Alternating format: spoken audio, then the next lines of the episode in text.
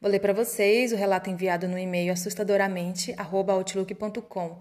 O nome do relato é O Homem de Yin Yang, parte 2.